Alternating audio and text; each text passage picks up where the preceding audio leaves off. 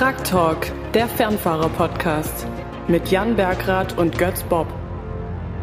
Herzlich willkommen zur zweiten Folge unseres neuen Podcasts Sternstunden des Mobilitätspakets. Er wurde mit freundlicher Unterstützung von Mercedes-Benz Trucks ermöglicht. Ich heiße Jan Bergrath und bin seit über 30 Jahren freier Journalist für das bekannte Truckmagazin Fernfahrer. Mein Schwerpunkt sind die Arbeitsbedingungen der Lkw-Fahrer im europäischen Transportgewerbe. Und mein Name ist Götz Bob. Ich berate seit 15 Jahren Unternehmen im Bereich Logistik und Personenbeförderung und habe den Schwerpunkt bei den Lenk- und Ruhezeiten. In der Folge 1 unseres Podcasts, den ihr auch jederzeit finden könnt, wieder, haben wir uns ja erstmal mit den grundsätzlichen Fragen dieses neuen Mobilitätspaketes befasst, mit den rechtlichen Rahmenbedingungen und mit der regelmäßigen wöchentlichen Ruhezeit, wo man sie verbringen darf, wie man sie verbringen kann, wie sie kontrolliert wird. Was wir noch nicht besprochen haben, war die Frage, wo man sie alternativ verbringen darf, wenn man sie nicht im LKW verbringen darf. Ja. Das ist das, was am Anfang als Kabinenschlafverbot durch die Presse ging, was natürlich völliger Unfug ist, denn es hieß, jetzt müssen alle LKW jeden Abend ins Hotel. Das ist natürlich Blödsinn. Ja, das haben wir ja letztes Mal tatsächlich schon alles äh, durchgenommen. Jetzt müssen wir unseren Zuhörern halt noch erklären, äh, wenn es dann nicht der LKW sein darf, was darf es denn sein? Das war ja auch in Deutschland, als das 2017 eingeführt wurde, ähm, etwas äh, oder ja immer noch schwammig formuliert. Äh, es ändert sich jetzt daran grundsätzlich nichts, wobei äh, der EU-Gesetzgeber das jetzt etwas klarer gestellt hat, weil die Unterkunft, äh, die muss geeignet sein. Was ist geeignet? Also schon mal. Komm. ja, geeignet ist geeignet. Wir reden, wir reden hier über ein Paket, das lauter Formulierungen hat, die man mehr oder weniger so oder so auslegen kann. Also fangen wir direkt an. Was ist geeignet? Ja. Ja, ich kann es natürlich auch nicht hundertprozentig sagen. Wir hatten eine Aussage seinerzeit vom Bundesamt für Güterverkehr. Da hieß es, dass alle Hotels, Motels, Pensionen und ähnliche Unterkünfte geeignet sein sollen, äh, nach Ansicht des Bundesamtes für Güterverkehr. Das ist halt eine Meinungsäußerung. Wir bräuchten praktisch äh, Rechtsprechung und nicht nur eine, sondern viele. Man bräuchte praktisch Einzelfälle, äh, wo man dann die Situation sich anschaut, die da äh, gegeben war. Und dann müsste das Gericht sozusagen äh, zu, einem, äh, zu einer Entscheidung kommen, das ist geeignet, das ist ungeeignet. Das haben wir aber nicht. Also äh, ist mir zumindest nicht bekannt.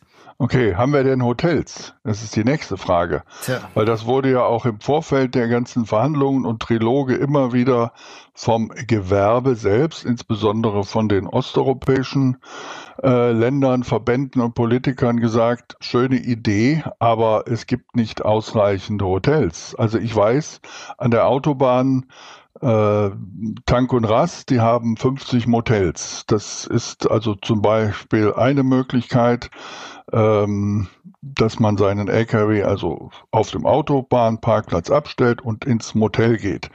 Aber ansonsten halte ich das für sehr, sehr schwierig. Ja, wir haben ja noch nicht mal normal, also für, was normale Stellplätze für, für LKWs äh, anbelangt, eine hinreichende Anzahl äh, an den europäischen Fernstraßen. Da gibt's ja auch immer schöne Untersuchungen von der Bundesanstalt für Straßenwesen. Haben wir jetzt auch, ich glaube, vor ein paar Monaten eine neue bekommen. Da wird ja jedes Mal ein Riesendefizit aufgezeigt, aber die, die sozusagen dann auch noch geeignet sind, um dort äh, als Fahrer die Wochenruhezeit zu verbringen. Die wurden ja in dieser Untersuchung gar nicht berücksichtigt und ich habe mich auch mit vielen Unternehmern ausgetauscht. Die, die gibt's nicht. Zumal ja immer auch noch das Thema äh, hintenrum zumindest mitschwingt. Ähm, ich kann ja nicht mein Fahrzeug irgendwo abstellen und den Fahrer dann irgendwo anders hinschicken. Im Zweifel zehn Kilometer entfernt. Da tun sich ja auch viele schwer. ist eine rechtlich ganz schwierige Thematik, äh, weil ich kann ja jetzt nicht einfach sagen, der Fahrer bewacht während seiner Ruhezeit diese Ladung im Zweifel. Das ist ja auch ein sehr strittiges Thema. Ähm, aber das sind Moment, natürlich Moment, Argumente Moment. von den Unternehmern, die auch immer wieder kommen. Wenn ich höre bewache, ja. dann ist das aber keine Ruhezeit. Ja, eben, das ist also ja das ist ja schon, das ist ja schon Widerspruch in sich. Ja, das heißt, Aber auch, ich, auch das. Es ist, geht mir darum, was wird da in der Diskussion oder was wird da von den Betroffenen immer wieder vorgebracht, weshalb das alles nicht funktioniert. Und von der Hand weisen kann man es nicht ohne weiteres, aber natürlich ist es kein, kein schlagendes Argument. Ja, das geht ja gar nicht zu sagen, der Fahrer muss die, die, die Ladung bewachen. Äh, nein, aber soweit ich informiert bin, gibt es also osteuropäische Versicherungen, die gegenüber ihren Kunden, den Transportunternehmern sagen, wenn der Lkw nicht vom Fahrer bewacht wird, ist er auch nicht versichert. Das ist bei uns nicht so. Aber man, man sieht allein schon an diesem ersten Beispiel, wie kompliziert das ist und wo das vorn und hinten nicht zusammenpasst. Ganz genau. Ähm, ja, das ist auch ein Punkt, den man kurz ansprechen kann. Ähm, der Verlader, also der Auftraggeber, der Absender rechtlich, ja, der den Frachtführer beauftragt, der hat ja eigentlich auch äh, nicht nur das Recht, sondern ja letztlich auch die Pflicht, sich Gedanken darüber zu machen, wie wird denn meine Ware von A nach B befördert? Und wenn das länger laufende Transporte sind, dann müsste eigentlich der Verlader auch Vorgaben machen an den Frachtführer, welche Parkplätze sozusagen aufzusuchen sind, also im Sinne von qualitativ, dass die eben abgezäunt sind, bewacht, dass das einfach ein sicherer Stellplatz ist. Und das Versicherungsrechtliche, das du gerade angesprochen hast, das ist ja da ein ganz wesentlicher Punkt an der Stelle. Ja, aber das ist ja, wir reden jetzt eigentlich nur mal drum, was hat äh, der EU-Gesetzgeber hier reingegeben äh, in das Mobilitätspaket, um eben die Örtlichkeit zu definieren. Und da haben wir halt nur die Begrifflichkeit geeignet. Ja, können wir nicht, können wir nicht hundertprozentig okay. abbilden. Das, das geht aber ist, weiter. Was ist, genau. Ja, weil diese Unterkunft, die geeignet ist, die muss mit angemessenen Schlafgelegenheiten oder einer angemessenen Schlafgelegenheit ausgestattet sein und auch mit angemessenen sanitären Einrichtungen.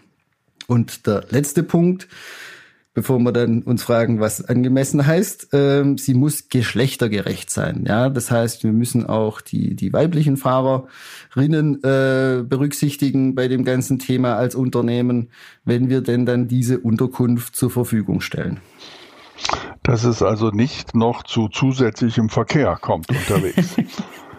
ähm, Super. Ja, aber jetzt, jetzt um das Ganze nochmal wieder zurückzubringen auf den Ernst des Lebens.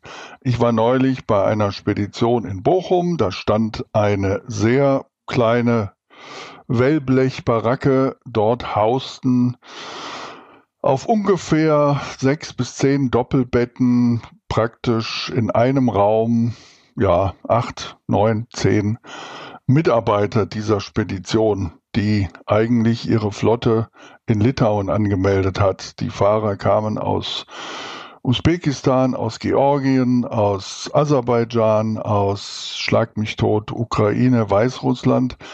Ist das angemessen?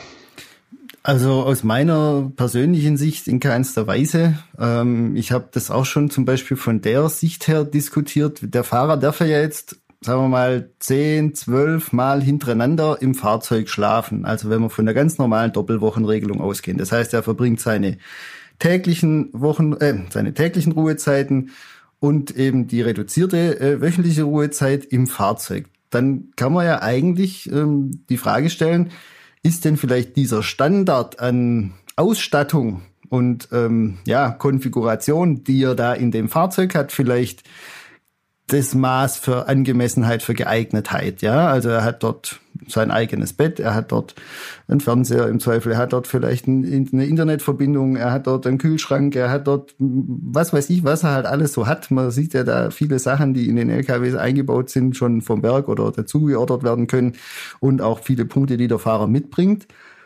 Die Frage ist, kann so eine Wellblechhütte diesen Standard äh, halbwegs, ja, diesem Standard nachkommen? Ja, das wäre vielleicht ein Ansatz, aber das ist nur eine Idee, wie man mal sich dem Ganzen annähern könnte. Ja, aber auch das müsste wahrscheinlich gerichtlich geklärt werden, wenn ein Fahrer hingeht und sagt, ich habe jetzt die Möglichkeit, in einem LKW zu übernachten oder ich muss in ein Hotel, aber in einem LKW habe ich quasi ein Einzelzimmer.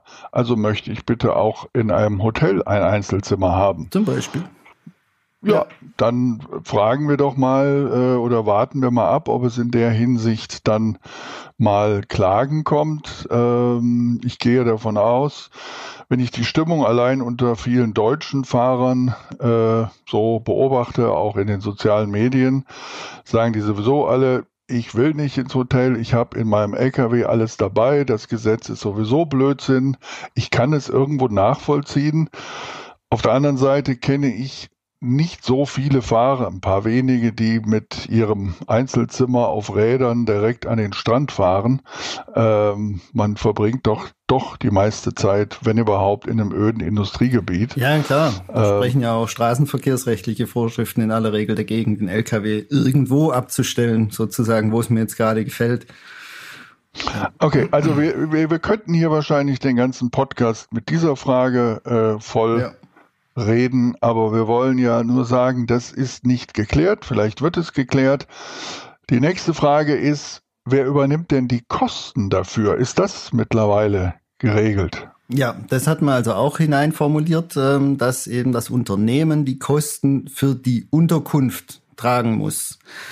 Ja, also im Endeffekt muss das Unternehmen diese Unterkunft zur Verfügung stellen. Das kann jetzt heißen, ich muss halt dieses Hotelzimmer reservieren, ich muss diese Pension zur Verfügung stellen, dieses Zimmer dort, was auch immer. Ähm, da dürfen also für die reine Unterbringung äh, keine Kosten beim Fahrer hängen bleiben. Aber was nicht geklärt ist, sind die Reisekosten, wenn wir es mal so nennen möchten. Also wenn wir ein Beispiel aufmachen, wir haben jetzt tatsächlich ein Unternehmen, das sagt, hier gibt's das Hotel zur Mühle und äh, sechs Kilometer entfernt gibt's eine legale Abstellmöglichkeit für den LKW. Ja, wie kommt der Fahrer dann dahin und wer trägt die Kosten? Ja, also ich meine, das ist auch wieder eine etwas theoretische Diskussion in Zeiten von, von Fahrermangel und ich meine, wir reden jetzt ja auch nicht über, wir können ja auch nicht immer nur Böswilligkeit oder äh, ja, halt äh, das Schlechte äh, im, im Unternehmer unterstellen. Also die werden das ja dann schon auch tragen, die Kosten. Aber der Punkt, auf den wir hier einfach eingehen wollen, der EU-Gesetzgeber hat sich nur dazu geäußert, dass die Unterkunft bezahlt werden muss. Zu den Reisekosten hat er sich nicht geäußert. Ähm, in diesem Fall, das habe ich schon öfter mal geschrieben, stelle ich ein riesen, riesengroßes Manko in diesem Gesamtsystem fest. Ich erinnere mich an meine Zeit in Irland. Da bin ich mit dem LKW nach Irland gefahren in den wilden 80ern und da hatte ich äh, den LKW im Zoll stehen, durfte aber, weil ich den Anhänger stehen gelassen habe, durfte aber mal rausfahren in die nächste Gaststätte. So, Jetzt war das damals mit Tachoscheiben und da hat auch keiner richtig drüber nachgeguckt. Ja. Jetzt steht der Fahrer 45 Stunden irgendwo auf einem trüben Rastplatz und er darf noch nicht mal ausnahmsweise mit dem LKW diese sechs Kilometer zum Hotel fahren. Das finde ich ein riesen, riesengroßes Manko, denn ich glaube, viele Fahrer würden sagen, komm, ich koppel ab, nimm den, nimm die Zugmaschine und park die da vor dem Hotel, dann kann ich mich wenigstens bewegen. Ja. So sind sie einfach gefangen. Genau, also es wäre in gewisser Weise denkbar, wenn wir jetzt praktisch noch Lenkzeit zur Verfügung haben, ähm, aber klar muss sein, jedes Fahrzeug äh, im, im Güterverkehrsbereich mit einer zulässigen Höchstmasse von mehr als siebeneinhalb Tonnen ist auch bei Privatfahrten aufzeichnungspflichtig. Das heißt, wenn wir dann also diese Fahrt vom Abstellort des Trailers, wenn wir es mal so in dem Beispiel belassen, bis zu diesem Hotel sehen, dann beginnt ja, naja, wo beginnt die Wochenruhezeit? Das ist ja natürlich auch ein unklarer Punkt. Jedenfalls wäre die Fahrt bis zu dem Hotel auf jeden Fall aufzeichnungspflichtig und Fahrten von dort weg, ja, wenn der jetzt sagt, ich würde mir jetzt gern da am Wochenende die Beine vertreten und würde da mal gern in den Wald fahren, das funktioniert nicht. Der unterbricht dann in dem Moment die, äh, die Wochenruhezeit, weil ähm, Fahren ohne Fahrerkarte funktioniert nicht, Out of Scope funktioniert nicht. Ähm, ja, der ist gefangen sozusagen an dem Punkt. Aber Moment, ja. Moment, Moment. Jetzt, jetzt, da kommen wir zwar später drauf zu, aber er darf ja zum Beispiel, wenn er auf eine Fähre fährt, darf er ja unterbrechen. Man könnte, es ist nicht vorgesehen, aber man könnte ja überlegen, das Gleiche anzuwenden auf ein Hotel. Tja, könnte man. Das ist halt gesetzlich Klar, nicht normiert. Könnte man. Okay, gut. Wir hören mal auf zu, ja. zu schwelgen. Also eins ist klar, die Unterkunft muss der Unternehmer tragen finanziell, wie der Fahrer dahin kommt, ist im Moment seine Sache. Jetzt hat ja gerade Frankreich ganz genau beschlossen, dass die Fahrzeuge unter 3,5 Tonnen, also die, was wir eigentlich sagen dürfen, aber trotzdem tun, die sogenannten Polensprinter, die sind davon massiv betroffen. Ist das überhaupt erlaubt, was die Franzosen da machen im europäischen Sinne? Ja, ich war da auch überrascht. Das ist eine, also ein Dekret, ein französisches nationales Gesetz, das äh, jetzt, glaube ich, am 2. September äh, veröffentlicht wurde. Und es sagt, dass ich als Unternehmer mich, äh, ja, ich sage jetzt mal strafbar mache, weil die, ich will da jetzt nicht ins Detail gehen, aber es gibt ein Bußgeld für den Unternehmer, wenn er es zulässt, dass ein Fahrer eines Fahrzeugs bis dreieinhalb Tonnen in diesem Fahrzeug äh, nächtigt. Egal ob tägliche Wochenruhe, äh, tägliche Ruhezeit oder wöchentliche Ruhezeit. Was ich nicht rauslesen konnte aus den äh, aus, diesen, aus dieser Veröffentlichung ist die Frage, wenn ich jetzt da eine Schlafkabine habe, weil wenn wir dieses böse Wort Polensprinter verwenden, dann assoziieren wir damit ja, dass da oben drüber eine Schlafkabine sich befindet. Ähm, das konnte ich jetzt nicht rausfinden. Aber die, die, ja, ist einfach sehr kurz gefasst, diese, dieses Dekret, äh, und sagt eben, wenn wir das feststellen, dass, äh, und das ist auch ein besonderer Punkt an dieser Veröffentlichung, der Fahrer muss es nachweisen können, wo er denn die Ruhezeiten verbracht hat. Ja, also anders als jetzt hier im, in den EU-Sozialvorschriften, die ja keine Nachweispflicht vorsieht, haben wir in diesem französischen nationalen Gesetz eine Regelung, dass es nachgewiesen werden können muss. Ähm, ja, ich habe das auch gelesen. Ich war verwundert. Das wurde jetzt in den sozialen Medien wieder mal fleißig geteilt. Seht ihr Deutschland? Die Franzosen können das. Ähm, warum dürfen die Franzosen das und warum können wir das nicht bei uns? Passt das nicht in unseren Ordnungswidrigkeitenrahmen, in unser Fahrpersonalgesetz? Doch, wir können das auch, weil, äh, also rein rechtlich betrachtet, die EU regelt ja nur Fahrzeuge über dreieinhalb Tonnen, ja. Da wird es schwierig, wenn die EU etwas nicht geregelt hat, dann als Nationalstaat herzugehen und zu sagen, wir verlangen etwas zusätzlich, ja, wie jetzt diesen Nachweis. Aber da die EU-Sozialvorschriften ja erst ab Mitte 2026 die Fahrzeuge ab 2,5 Tonnen und aufwärts regeln, also bis dorthin eben nur die Fahrzeuge über dreieinhalb Tonnen, haben die Mitgliedstaaten die Möglichkeit, diese Fahrzeuge mit nationalen Vorschriften zu reglementieren. Und so findet das jetzt in Frankreich statt. Ist ja bei uns nichts anderes. Wir haben ja seit vielen, vielen, vielen Jahren diese Regelung ab 2,8 Tonnen im in der Fahrpersonalverordnung. Da hätte die Bundesrepublik Deutschland auch Regelungen treffen können, wie sie will im Endeffekt. Das ist insofern interessant, weil am 22. Oktober haben wir eine weitere Folge unserer Serie Fernfahrer Live und dort werden wir versuchen, noch einmal mit dem parlamentarischen Staatssekretär im Bundesverkehrsministerium Stefan Bilger zu sprechen, der bei der letzten Sendung nicht dabei sein konnte. Ähm, da werden wir ihn doch glatt mal fragen, warum das bei uns nicht umgesetzt wird. Aber zurück zu der Frage, die mich auch seit langem beschäftigt. Warum ist es nicht geregelt? Man sagt, der Fahrer darf nicht im Hotel sein. Der digitale Tacho, der das irgendwo mal zumindest andeuten könnte, wo der LKW steht, der wird erst später eingeführt. Aber der Fahrer muss nicht beweisen, wo er war. Das heißt, das BAG oder die Polizei, wenn sie den Fahrer kontrolliert, muss ihm belegen, wo er war. Wie soll das funktionieren? Ja, ähm, ist auch so ein Thema, was im Mobilitätspaket äh, enthalten ist. Ähm, Wen es interessiert, der kann mal in den Artikel 36 in der Tachoverordnung reinschauen. Das ist die, die 165 aus 2014. Die wurde, dieser Artikel wurde geändert und zwar in einer recht spannenden Art und Weise ich hole mal kurz aus in die Vergangenheit, ähm, was da passiert war. Wir hatten wohl in Spanien und auch in Frankreich Kontrollen zu dem Thema Wochenruhezeit, wo dann die Kontrollbeamten verlangt haben, dass der Fahrer einen Nachweis vorlegen kann. Dann ähm, haben sich die Unternehmen gegen diese Forderung gewehrt Und das ging dann über die IRU, also diese ja, internationale Straßentransportunion äh, sozusagen, ähm, also ein Interessenvertreterverband ähm, auf, auf übergeordneter Ebene. Die haben dann die Kommission angefragt, dürfen denn die nationalen Kontrollbehörden einen Nachweis verlangen? Und die Kommission hat dann sie muss sich ja an die rechtlichen Vorgaben halten, geschrieben, nein, schaut doch mal in den Artikel 36 in der Tachoverordnung, da sind diese Nachweise nicht aufgeführt. Und deshalb haben wir keine rechtliche Handhabe als Kontrollorgan, diesen Nachweis einzufordern. Jetzt hat man eine Änderung gemacht in dem Artikel 36 und hat die Bezugnahme auf die Läng- und Ruhezeitenverordnung, die 561 2006 und die 165 aus 2014, also die Tarifverordnung, rausgenommen. Bislang hieß es dort, der äh, Fahrer muss alle Dokumente mitführen, die nach diesen beiden Verordnungen mitführungspflichtig sind.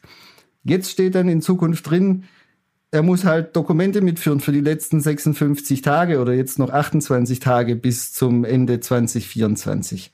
Es, diese Streichung dieser beiden Verordnungen an dem Punkt, die wird sehr spannend sein, weil sich zwei Dinge ergeben können. Oder es kann eben passieren, dass äh, ein einzelner Mitgliedstaat auch sagt, ja, da ist ja gar nicht mehr normiert, auf was ich mich beziehen muss, sondern dann kann ich ja sagen, um die Einhaltung aller Vorschriften kontrollieren zu können, brauche ich Nachweise vom Fahrer beziehungsweise vom Unternehmen. Und ähm, das wird also ein, ein sehr, hm, ja, Oh, Ach, das, das ist, wieder ist ein die, spannendes Thema, sagen wir es mal das so. Das ist wieder der Trick mit der Auslassung. Genau. Weil wir erinnern uns ja, auch das war in der Folge 1 zu hören, dass die ganze Thematik mit der Verbringung der regelmäßigen wöchentlichen Ruhezeit ja damit zusammenhängt, dass es ursprünglich nur erlaubt war, die tägliche und die reduzierte wöchentliche Ruhezeit im Lkw zu verbringen und nicht explizit verboten ist. Aber ja. da weisen wir nochmal auf die Folge 1, die ist ja überall abrufbar. Ja. Aber kommen wir jetzt mal zu dem Thema, das wir heute bevorzugt besprechen wollen, das sogenannte Rückkehrrecht des Fahrers.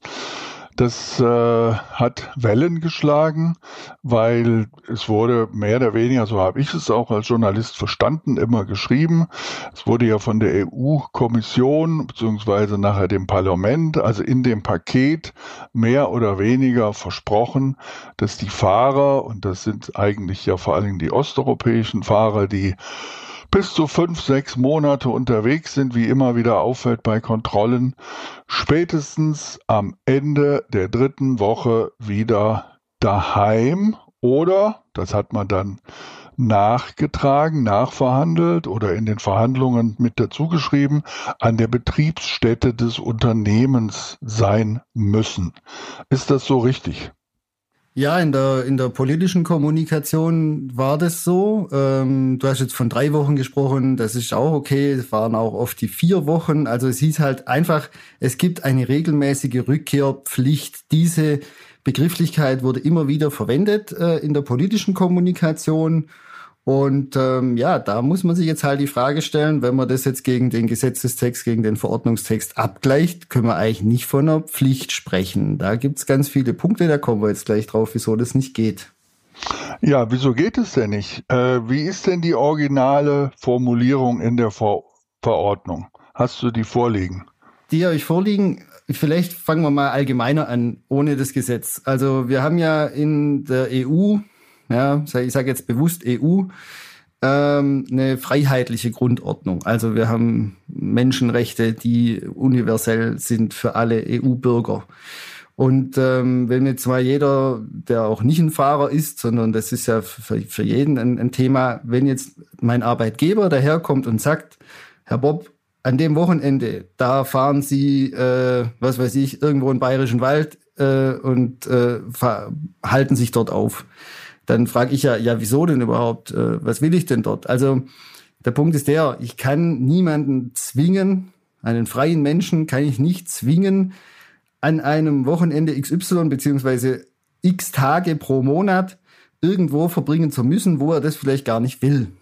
Äh, Punkt 1. Ja, um da einzuhaken, ich verstehe das Bild, aber wir haben ja nicht hier eine Firma, die Pumpen herstellt in Bayern und die sagt, lieber Mitarbeiter, nach Beendigung deiner Zeit, deiner Arbeitszeit fährst du jetzt an den See oder fährst dahin, sondern wir haben ja die Fürsorgepflicht eines Unternehmers, der mit dem Arbeitsmittel des Lkw den Fahrer auf Tour schickt und nach meinem Dafürhalten eigentlich dafür sorgen müsste, dass er wieder nach Hause kommt. Das ist ja auch die politische Idee dieses äh, Teils des Paketes, ja. damit er wieder bei seiner Familie ist. Genau, aber man, es geht halt drum, sage ich, es ist eine Rückkehrpflicht oder ist es ein Rückkehrrecht? Ja, also ich bin ganz bei dir. Äh, wir haben schutzbedürftige Fahrer denen wir eben dieses Recht zuordnen müssen, auch nochmal explizit, damit sie sich auch darauf berufen können.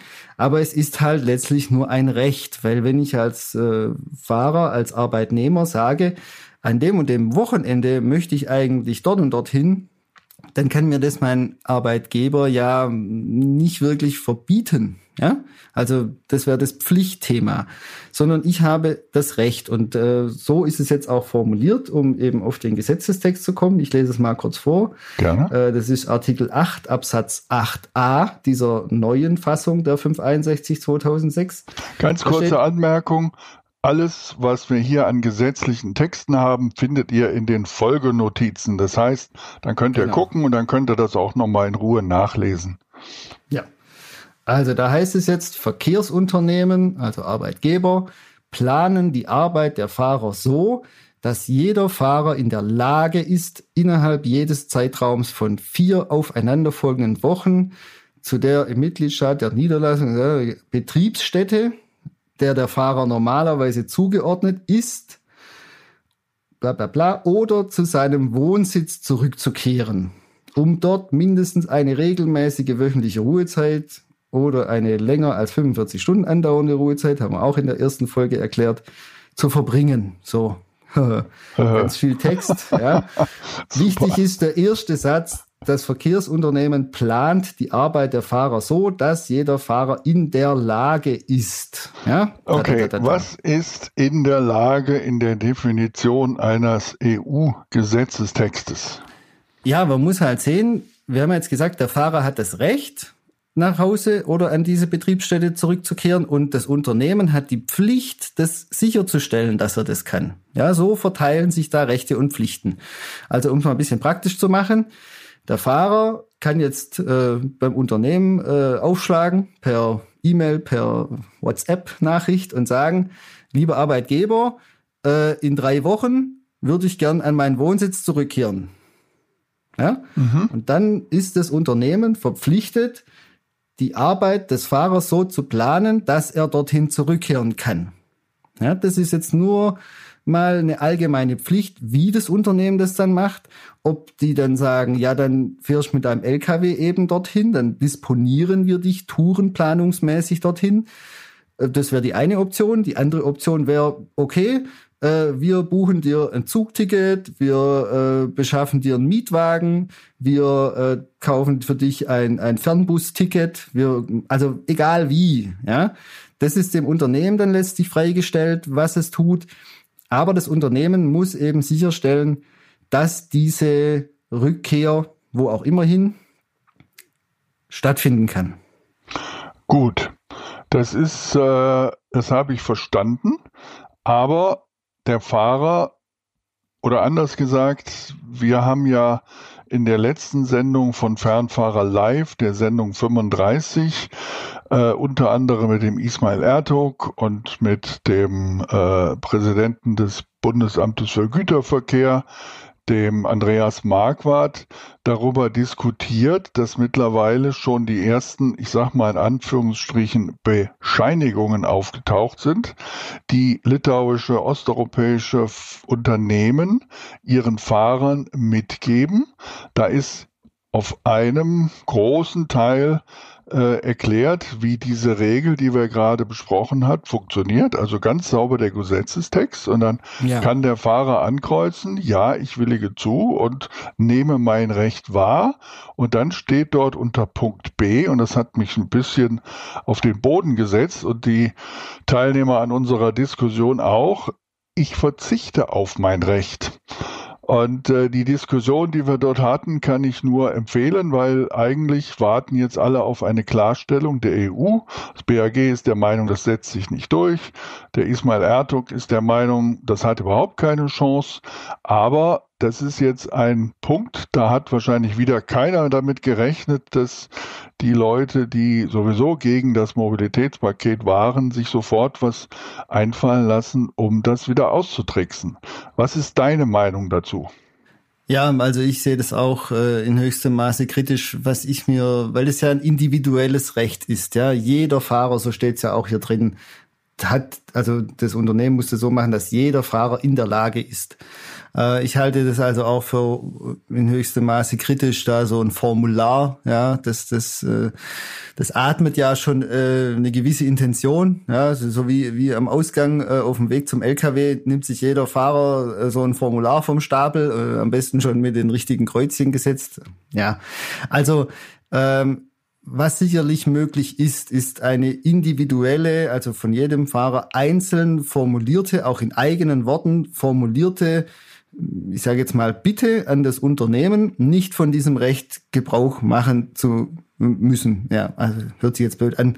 Aber wenn der Fahrer einfach hergeht und eine E-Mail schreibt oder auf in welchem Format auch immer, aber textlich sollte es schon fixiert sein, äh, wo daraus hervorgeht, liebes Unternehmen, äh, an der diese und jene Wochenruhezeit, äh, wo ich ja eigentlich äh, an den Wohnort oder an die Betriebsstätte zurückkehren müsste, möchte ich stattdessen dort und dort verbringen. Dann wäre das sicherlich ein Punkt, äh, wo wir einfach diese, diese rechtliche Position, diesen Willen des Fahrers äh, vollständig zu berücksichtigen hätten. Das heißt, Wenn es jetzt so formularmäßig daherkommt, also das halte ich für in höchstem Maße kritisch, weil da halt wieder dieses, äh, ja, der, der, der Ober sticht den Unter, ja, also das, der Arbeitgeber, der kann einfach seine Macht da in gewisser Weise durchsetzen und mhm. das, äh, diesen Geruch wird dieses Papier nicht los. Gut, wir hoffen, dass wir ähm, in bald möglicher Zeit tatsächlich eine Klarstellung der EU-Kommission dazu haben, dass sie also sagen, so geht es nicht. Aber auf der anderen Seite kann jetzt also wir nennen ihn mal, weil ich ihn sehr schätze für seine Arbeit, der Ismail Ertug, jetzt nicht sagen, du lieber Fahrer musst jetzt aber trotzdem nach Hause. Das geht nicht. Nee, das funktioniert nicht. Nee. Also wie gesagt, das, das muss man ja nur mal auf sich selber projizieren, äh, wenn da einer daherkommt und sagt, ich muss jetzt das und das tun. Ähm, das, das funktioniert nicht. Und ein, ein weiterer Aspekt, der jetzt vorhin, wo ich es vorgelesen habe, schon mal angeklungen ist, wir haben eben zwei Orte hier im Gesetz stehen, ähm, die für dieses Rückkehrrecht relevant genau. sind. Und das muss man natürlich auch wieder sehr differenziert betrachten, weil auch in der, in der politischen Kommunikation hieß es jetzt immer der Wohnort, der Wohnort, äh, äh, sein Lebensmittelpunkt, pipapo. Aber man hat ja auch ähm, aus ganz verschiedenen Gründen, die sicherlich auch berechtigt sind, eben einen zweiten Ort hier mit hineingebracht. Und das ist die Betriebsstätte, der der Fahrer normalerweise zugeordnet ist.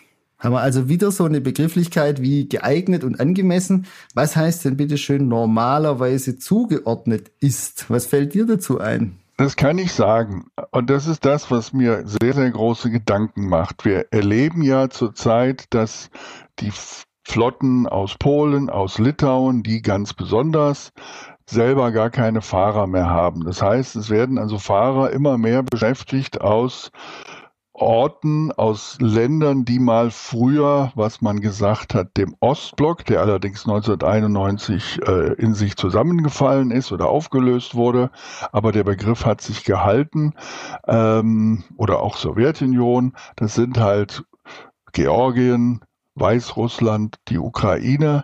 Das sind jetzt Fahrer, die mittlerweile in Litauen und Polen bei großen Flotten beschäftigt werden unter Bedingungen, da sprechen wir mal ein andermal dazu darüber, wenn es um das Thema Entsendung geht. Das haben wir uns auch noch vorgenommen.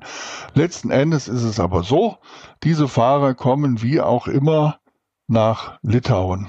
Dort beginnt ihre Arbeit. Dort haben sie einen Arbeitsvertrag. Dann setzen sie sich in einen Bus. Das ist der Weg, der mir bekannt ist. Und dann fahren sie zu einem LKW, der sagen wir mal in Bochum oder in Karlsdorf oder wo auch immer steht oder auch in Amsterdam in einem Hafen, in einem Gewerbegebiet.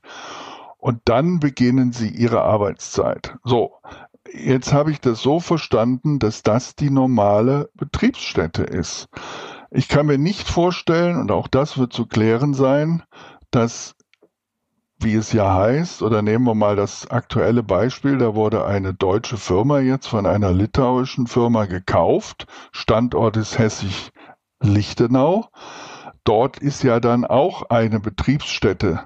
Aber ich kann mir nicht vorstellen, dass die Fahrer dann zurück müssen zu dieser Betriebsstätte, der sie ja eigentlich nicht zugeordnet sind. Also ich bin da noch ein ja. bisschen verwirrt, aber vielleicht kannst du das ja äh, eindeutig aufklären. Ja, würde mich freuen, wenn es mir gelingen würde. Also ich, es gibt ja unstrittige Fälle. Also wenn ich jetzt ein Unternehmen habe, das hat einen Sitz in Litauen, äh, dann ist das die Betriebsstätte, der der Fahrer normalerweise zugeordnet ist. Ja. Genau. Kritisch werden ja nur die Fälle, wo ich äh, über Europa verteilt mehrere Standorte habe. Und da fängt es ja auch schon an. Ähm, welche Qualität hat denn eine Betriebsstätte? Also kann ich irgendwo einen, einen Holzschuppen anmieten mit äh, 500 Quadratmeter Schotterfläche drumherum und ähm, ne, ja, erhöhe das dann zur Betriebsstätte? Meines Erachtens nach nicht. Also was ich wir glaube haben, auch nicht, dass das funktioniert. Ja. Also um es nochmal zu sagen, ganz konkret, das haben wir auch äh, vor zwei Wochen haben wir das erlebt. Es gibt in Bochum ein Betriebsgelände, das gehört einer deutschen Spedition. Davor parken Lkw aus Litauen mit Fahrern aus Ukraine, Weißrussland, Georgien. Aber nach wie vor ist der Arbeitsvertrag geschlossen mit der litauischen Firma. Und genau. ich kann mir nicht vorstellen, dass jetzt plötzlich der deutsche Standort, der zur deutschen Gruppe dieses Unternehmens gehört, zur Betriebsstätte wird. Das wäre, das würde das System ja völlig ad absurdum führen. Ja, also auf jeden Fall nicht zu dieser speziellen Betriebsstätte, die diesen Zusatz hat, normalerweise zugeordnet. Also wir haben eine EuGH-Rechtsprechung, die ist auch schon recht alt. Die kommt aber nicht so wirklich aus dem gewerblichen Güterverkehr. Die hat eher einen, einen Bezug zum, zum öffentlichen Personennahverkehr, wenn ich das richtig verstanden habe. Da werden ein paar Hinweise gegeben. Also der Punkt, den du gerade schon angesprochen hast, mit ähm, dem Arbeitsvertrag, das wird ein ganz wichtiger Punkt sein. Und es geht auch also dahinter steckt so ein bisschen der Gedanke, ja, wo, wo beginnt er denn normalerweise seine Arbeit nach einer Wochenruhezeit und wohin kehrt er denn normalerweise zurück, um eine Wochenruhezeit zu beginnen? Das war das, was durchschwingt. Man kann mhm. das auch in diesem Gesetzestext, den ich vorhin ja dann etwas verkürzt gelesen habe, so rauslesen. Da haben wir auch wieder eine ganz tolle Schwierigkeit, weil die englische Sprachfassung hat eine ganz andere Grammatik als die deutsche. Die französische formuliert es nochmal anders. Ähm, ja, da, da, da mangelt es uns wieder an Wissen. Da hätten wir mit dabei sitzen müssen im Dezember 19, als sie die Trilogverhandlungen gemacht haben.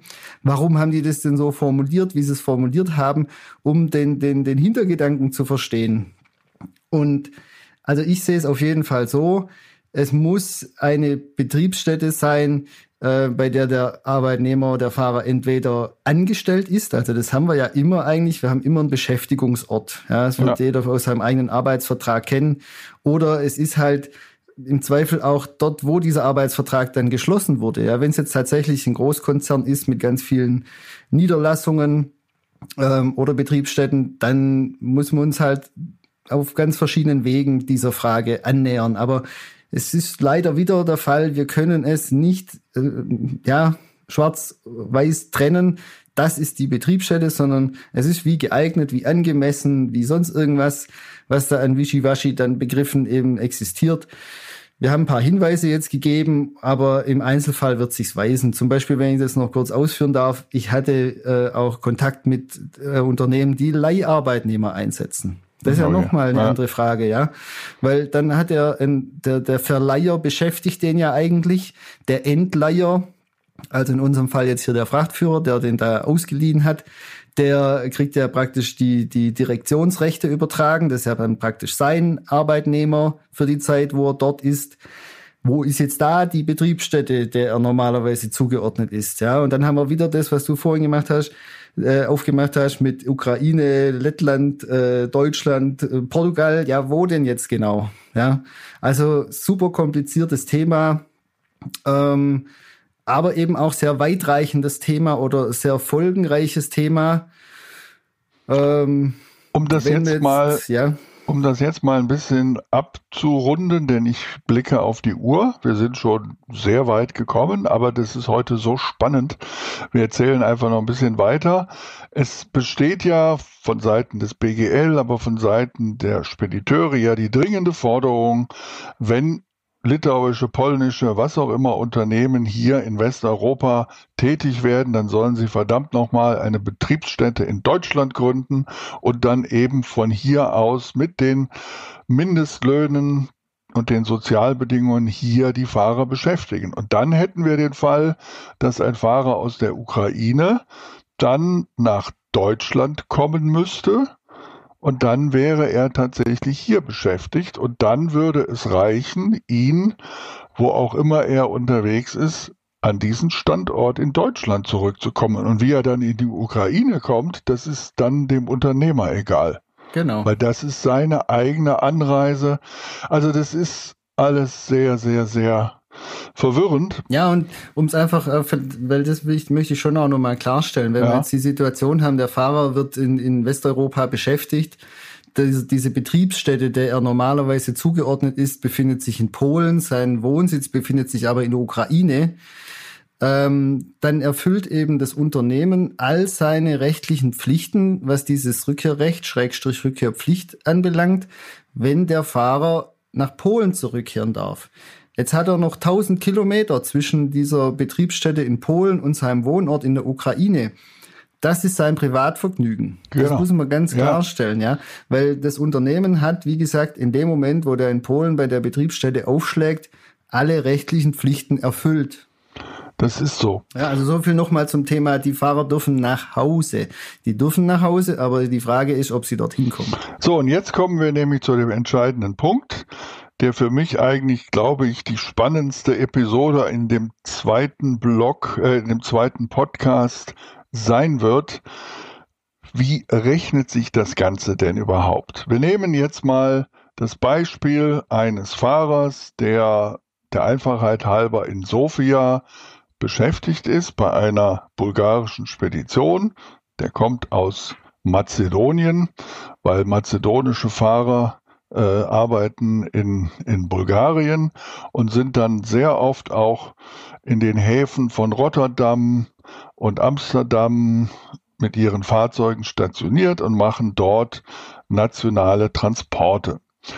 Jetzt gibt es ja verschiedene Varianten, nach Hause zu kommen und die Variante heißt, Götz, ja, also jetzt wird's richtig kompliziert. Wer es bisher schon kompliziert fand, der, der wird sich jetzt freuen können. Also, wir haben mal gesagt, der unter, das Unternehmen muss sicherstellen, dass der in der Lage ist, zurückzukehren. Genau. Das heißt, wenn wir jetzt das Beispiel aufmachen, wir sind jetzt wieder in den Niederlanden, in, in Amsterdam meinetwegen, und fahren nach Sofia, um an diese Betriebsstätte zu kommen. Ich habe äh, vorhin mal das äh, kurz nachgegoogelt. Das sind 2150 Kilometer auf der Straße. Ja. Jetzt haben wir ganz viele Möglichkeiten. Da das Unternehmen ja nur äh, das organisieren und planen muss, kann es entweder sagen, ja, jetzt fährst halt mit deinem LKW nach Sofia. Die können aber auch sagen, hier äh, nimm den Mietwagen, den PKW, fahre nach Hause. Äh, Entschuldigung, fahre an die Betriebsstätte. Die können sagen, hier äh, Amsterdam, Schiphol, Flughafen, einmal Ticket nach Sofia, also Flugzeug. Das, der Verkehrsträger, das Fahrzeug ist völlig egal. Ja, auch Fernbus ist eine Option, alles ist eine Option. Ähm, so, aber was da dabei äh, einen Unterschied macht, ist, wir müssen das ja planen. Das heißt, wir müssen das natürlich auch alles arbeitszeitrechtlich oder fahrpersonalrechtlich, was Lenk- und Ruhezeiten anbelangt, erstmal zurückrechnen sozusagen, weil, und jetzt wird es wirklich kompliziert, wir haben in dem Artikel 8 den Absatz 9. Da steht sinngemäß drin, dass eine Wochenruhezeit, äh, die in zwei Wochen fällt, also die, was weiß ich, freitags beginnt und montags endet, die kann nur einer dieser beiden Wochen zugeordnet werden. Das ist eine Vorschrift, die wir haben. Die andere Vorschrift heißt, ich muss in jeder Kalenderwoche eine Wochenruhezeit beginnen. Jetzt sage ich, ich muss also spätestens am Sonntag um 23.59 Uhr, also innerhalb der jetzigen Kalenderwoche, diese Wochenruhezeit beginnen. Okay. Ja? Damit das alles noch rechtskonform läuft. So, und jetzt müssen wir im Endeffekt, also er muss am Sonntag um 23.59 Uhr die Wochenruhezeit begonnen haben. Jetzt müssen wir zurückrechnen. Er muss ja anreisen. Und wenn er jetzt mit dem Pkw anreist, dann darf er ja nicht einfach 25, 38 Stunden durchfahren, sondern es ist ja Arbeitszeit. Er macht es ja im Interesse seines Arbeitgebers. Genau. Weil das Unternehmen die Pflicht hat, das zu planen. Was übrigens ja. nachgetragen wird und was sehr, sehr gerne vergessen wird, um das nur am Rande genau. zu erwähnen. Genau.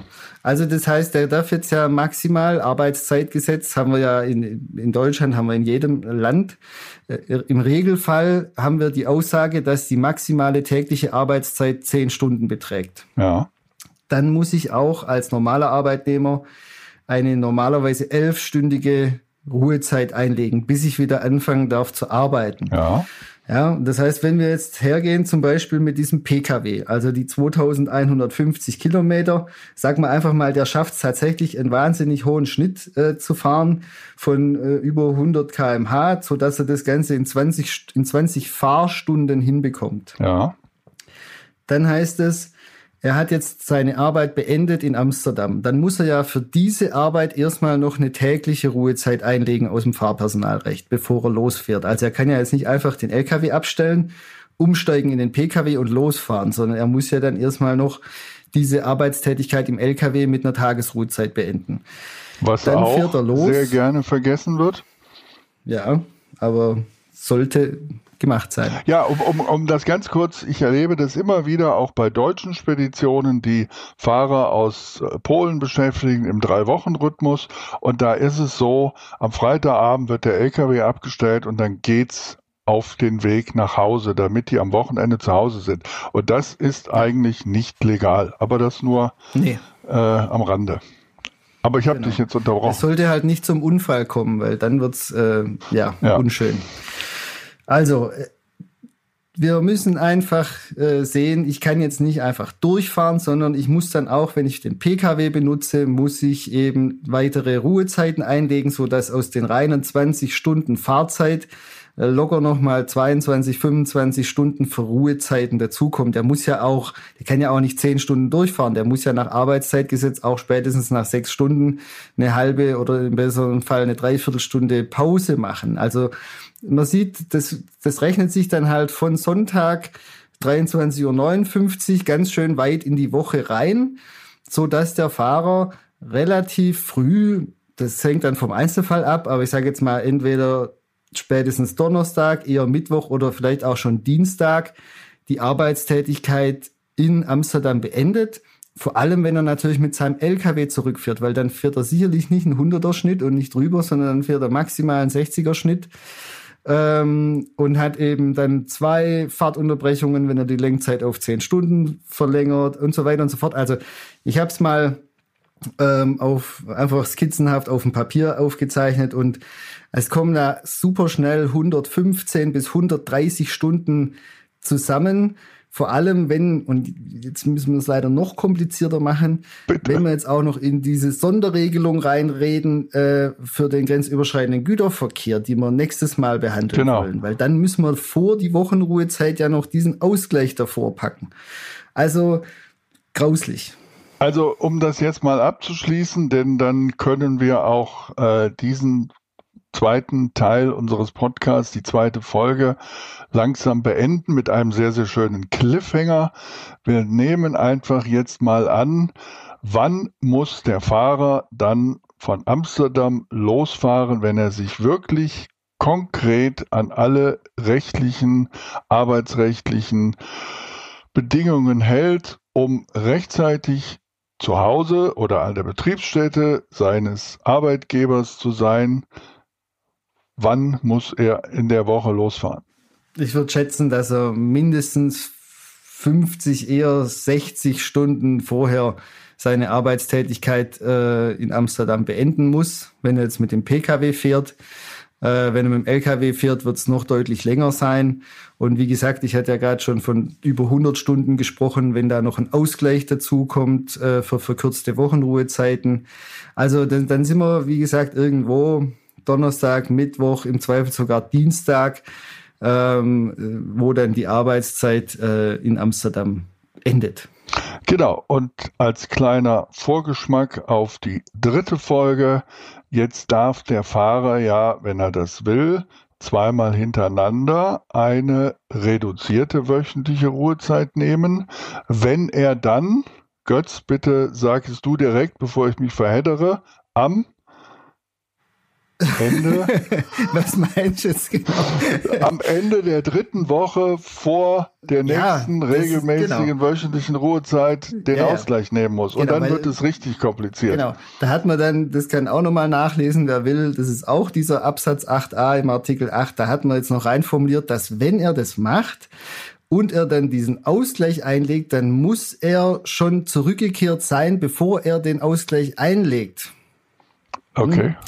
Also, Wer denkt sich sowas aus? Ja, ich, das ist der, der, auch der Kritikpunkt, den ich habe. Es ist schön, sowas zu formulieren, wenn man ein politisches Ziel hat. Aber man muss sich schon auch ein bisschen, finde ich, äh, den Anspruch an sich äh, selber richten, dass das Ganze auch in der Praxis noch umsetzbar ist. Ich meine, das, da brauche ich einen Algorithmus, um diese ganze Thematik in die Vergangenheit zurückzurechnen, je nachdem individuell, wie, wie sich die Situation dann für jeden einzelnen Fahrer darstellt. Das kann ich ja nicht mal mehr ohne in Schwierigkeiten zu kommen, mit der Hand am Arm auf Papier aufzeichnen, weil so viele Einzelfallumstände zu berücksichtigen sind. Und dann muss es ja wirklich auch mit einem Puffer noch hinterlegt sein, weil das ist ja genau der Punkt, wie wir reingestartet sind. Wenn ich es dann nicht schaffe, diese Wochenruhezeit noch rechtzeitig in dieser Kalenderwoche zu starten, also wenn ich sage, ja, das wird schon werden, dass der in 50 Stunden daherfährt, sondern wenn der dann halt 55 braucht, ja, dann hat er nicht mal, dann habe ich noch einen Verstoß realisiert an der Stelle. Ja, also ja, deshalb, aber boah. wie ich ja bereits äh, gesagt habe, es gibt einen sehr bekannten Polizisten, den habe ich öfter mal äh, begleitet, den Raymond Lausberg, der kontrolliert das sehr, sehr, sehr pingelig, ob die Zeit der Anreise tatsächlich nachgetragen wurde. Und ich war bei einigen Sonderkontrollen dabei und ich stelle fest, es wird in Deutschland so gut wie nie kontrolliert. Und auch ja. das ist etwas, was ich ganz schrecklich finde. Und da muss hier, denn sonst wird dieses Mobilitätspaket äh, zum Mogelpaket, das muss hier anders behandelt werden. Hat man auch gut. gemacht, wenn ich das noch kurz sagen darf. Ja bei dem ersten Thema, was wir heute besprochen hatten, also dass der Fahrer nicht im LKW übernachten darf, bei den entsprechenden Wochenruhezeiten, dort haben wir keine Nachweispflicht. Hier bei diesem Thema Rückkehrrecht, Schrägstrich Rückkehrpflicht, haben wir eine Kontrollierbarkeit. Aber nicht auf der Straße, sondern nur im Unternehmen. Also wo auch immer das Unternehmen ist, dort müssen entsprechende Dokumente vorgehalten werden. Äh, da gibt es sogar Hinweise in der Rechtsgrundlage, welche Dokumente das sein sollen.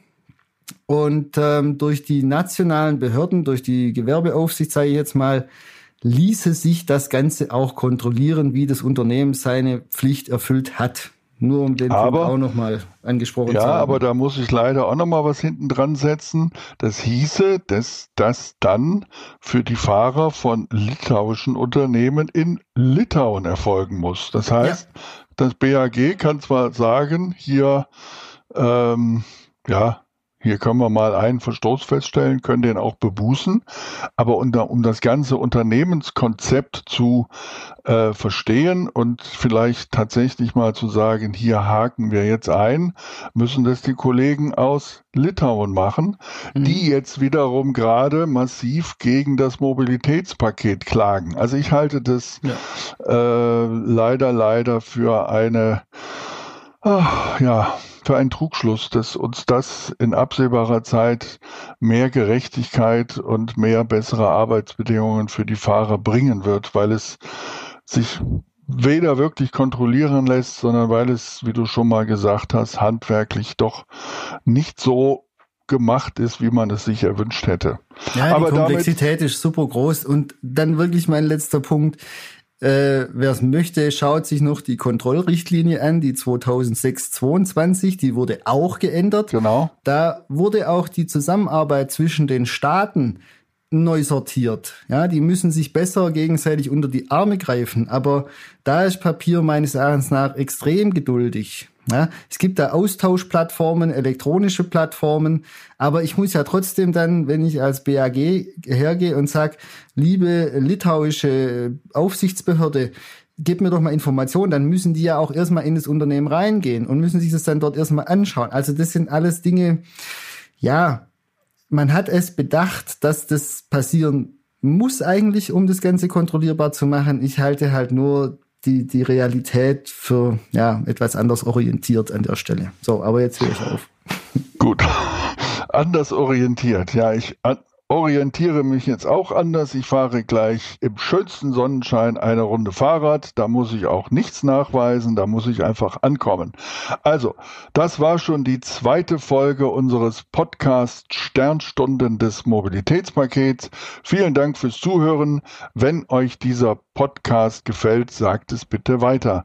Wir freuen uns, wenn ihr diesen Podcast bewertet, zum Beispiel auf Apple Podcast.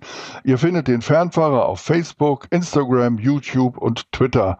Wenn ihr Themenvorschläge oder Fragen habt, Tipps und Feedback, schreibt uns. Kontaktmöglichkeiten findet ihr in den Folgennotizen und dort, wie gesagt, sind auch einige der Rechtsgrundlagen schön zum Nachlesen hinterlegt. In der nächsten Folge wollen wir uns dann mal das Thema anschauen, wie das denn dann tatsächlich ist mit der zweiten reduzierten wöchentlichen Ruhezeit, die nur im grenzüberschreitenden Verkehr möglich ist und weswegen es nicht mehr erlaubt wird, dass der Unternehmer seinen Fahrer, der aus Polen kommt, in Deutschland beschäftigt ist, zum Parken auf den Autohof schicken darf. Vielen Dank, lieber Götz, das hat mir sehr, sehr viel Freude gemacht. Mir auch. Und äh, ja, eine schöne Zeit bis ja. in zwei Wochen. Tschüss. Tschüss. Truck Talk, der Fernfahrer-Podcast mit Jan Bergrath und Götz Bob.